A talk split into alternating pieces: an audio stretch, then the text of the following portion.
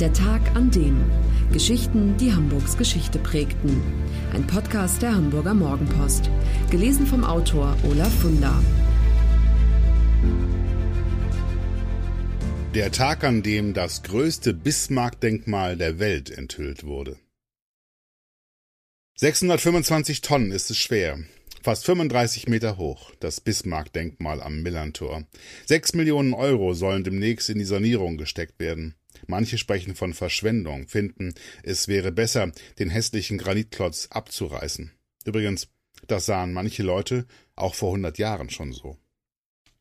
Der 2. Juni 1906 ist ein verregneter Sonnabend. Nachmittags ab halb drei wird die Helgoländer Allee für den Verkehr gesperrt, denn hier versammelt sich alles, was Rang und Namen hat in der Stadt. Die Damen tragen große Hüte und weite Kleider, die Männer Uniform oder Frack und Zylinder. Um drei Uhr ist es soweit. Die Plane, die das Antlitz Bismarcks verhüllt wird, weggezogen. Ein Raunen geht durch die Menge. Die Leute sind beeindruckt von der schieren Größe.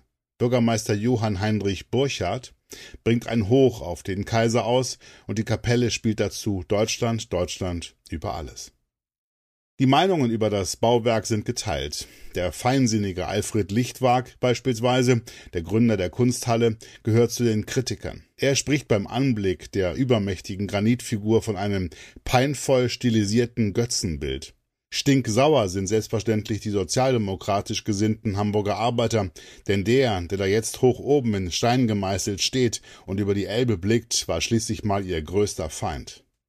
Das Paradoxe ist, genau sie, die Anhänger der Arbeiterbewegung, sind der Grund, weshalb das Denkmal überhaupt errichtet wurde. Das Ganze ist nämlich eine PR-Kampagne, die nur ein Ziel verfolgt, mit Symbolen der Vaterlandsliebe die Gunst des Kaisers Wilhelm II. zu gewinnen und das Image loszuwerden, die Hochburg der Sozialdemokratie und das Zentrum einer sozialistischen Verschwörung zu sein. Am 31. Juli 1898 stirbt Otto von Bismarck, der Gründungsvater und erste Kanzler des Deutschen Reiches. In den darauffolgenden Jahren stellt sich fast jede Stadt einen Bismarck hin. Hamburg aber hat den Ehrgeiz, sie alle auszustechen mit einem gigantischen, nie dagewesenen Projekt. Die Idee ist, das größte Bismarck-Denkmal von allen zu erschaffen. Und das gelingt.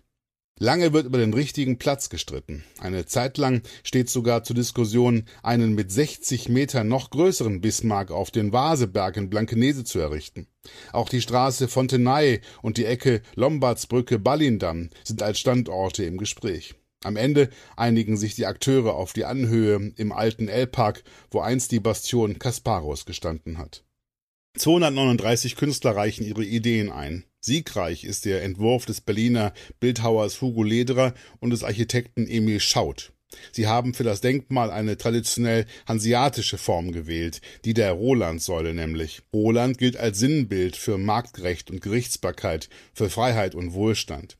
Die Künstler stilisieren also den toten Kanzler posthum zum Freiheitswächter über das ganze Reich. Den Auftrag, das Denkmal zu errichten, erhält die Frankfurter Firma Holzmann Co. 1904 beginnen die Arbeiten. 2800 Kubikmeter Beton, 1265 Kubikmeter Granit und 650 Kubikmeter Ziegel werden verbaut. Aufsehen erregt am 28. Juli 1905 ein Wagen mit 16 Pferden, der den Kopf Bismarcks vom Güterbahnhof zur Baustelle bringt. Er ist 1,83 Meter hoch.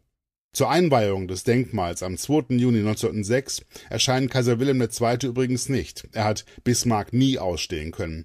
Dennoch ist Hamburgs PR-Kampagne von Erfolg gekrönt und die Summe von 500.000 Reichsmark gut investiert. Denn die Demonstration der Reichstreue kommt beim Monarchen so gut an, dass sich Hamburg, sozialistische Verschwörung hin, sozialistische Verschwörung her, schon bald zu den Lieblingsstädten seiner Majestät zählen darf.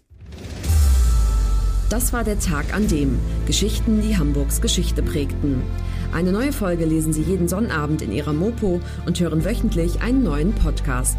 Noch mehr Historisches aus Hamburg, wie zum Beispiel das Buch zu dieser Serie oder die Magazine Unser Hamburg, finden Sie auch online in unserem Mopo-Shop unter www.mopo-shop.de.